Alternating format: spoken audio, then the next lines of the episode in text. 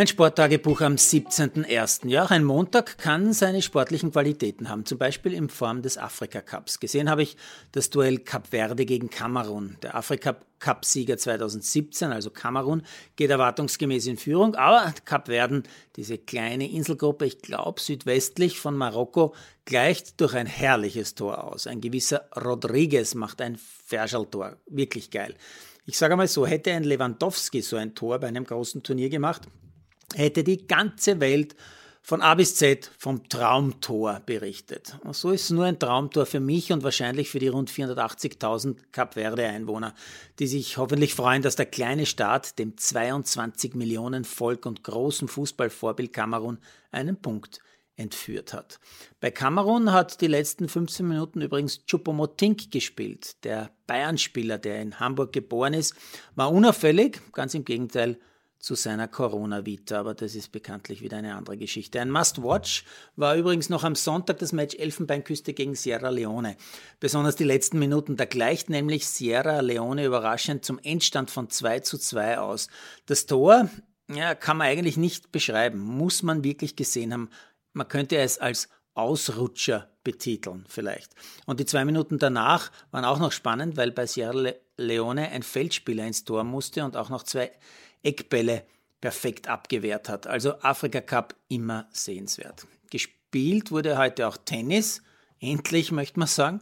Bemerkenswert Ashley Barty zum Beispiel, die hat eine ukrainische Qualifikantin mit 6-0, 6-1 vom Platz gefegt.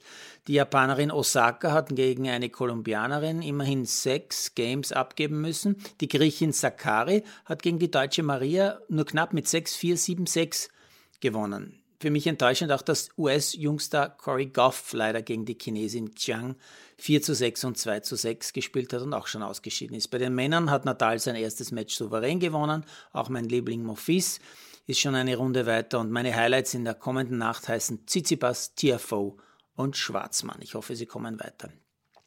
Was ich sonst noch zu sagen hätte, betrifft den gestrigen Abend. Ich habe gestern ja gehofft, dass Österreich bei der Handball-EM die Deutschen zumindest ja, ärgern wird können. Und das konnte Österreich tatsächlich, lange Zeit sogar. Äh, zur Pause führt Österreich gegen den haushohen Favoriten nämlich 16 zu 15. Das hat richtig nach Sensation gerochen.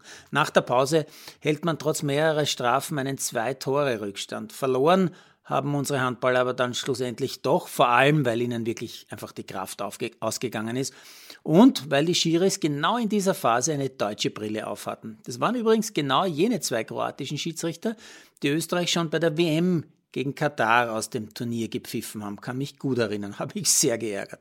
Aber immerhin, man ist ehrenhaft untergegangen. Football hat es in der Nacht auch viel gegeben. Gesehen habe ich nur das erste Abendspiel gestern, Philadelphia gegen Tampa Bay. Nachdem ich den Brady ja überhaupt nicht mag, habe ich auf Jalen Hurts gehofft, aber der, der wird eher zu meinen miserablen Giants passen. So viele Interceptions hat er zugelassen. Und so leicht hat es dem Herrn Brady gemacht, also die Buccaneers im Playoff. Ben Roethlisberger, also Big Ben, der massive Quarterback der Pittsburgh Steelers, hat vergangene Nacht offensichtlich sein letztes Match gespielt, ist im sogenannten Wildcard Game gegen die Kansas City Chiefs mit Jungstar Mahomes 21 zu 42 unter die Räder gekommen. Rein sportlich kann man dem Roethlisberger als zweifachen Super Bowl-Sieger ja wirklich nichts Schlechtes nachsagen, aber es gibt ein Aber.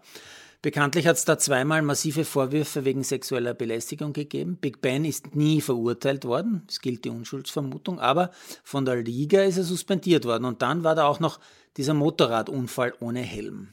Und trotzdem wird als sogenannter Hall of Famer gehandelt. Aus meiner Sicht ein absolutes No-Go.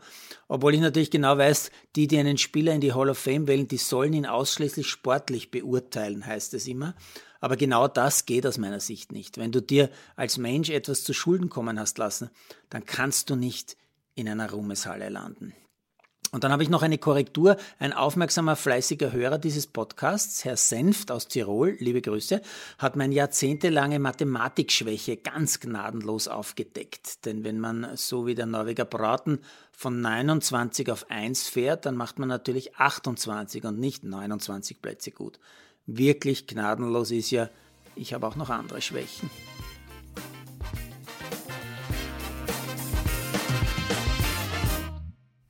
Produziert von Malderino Chiesens.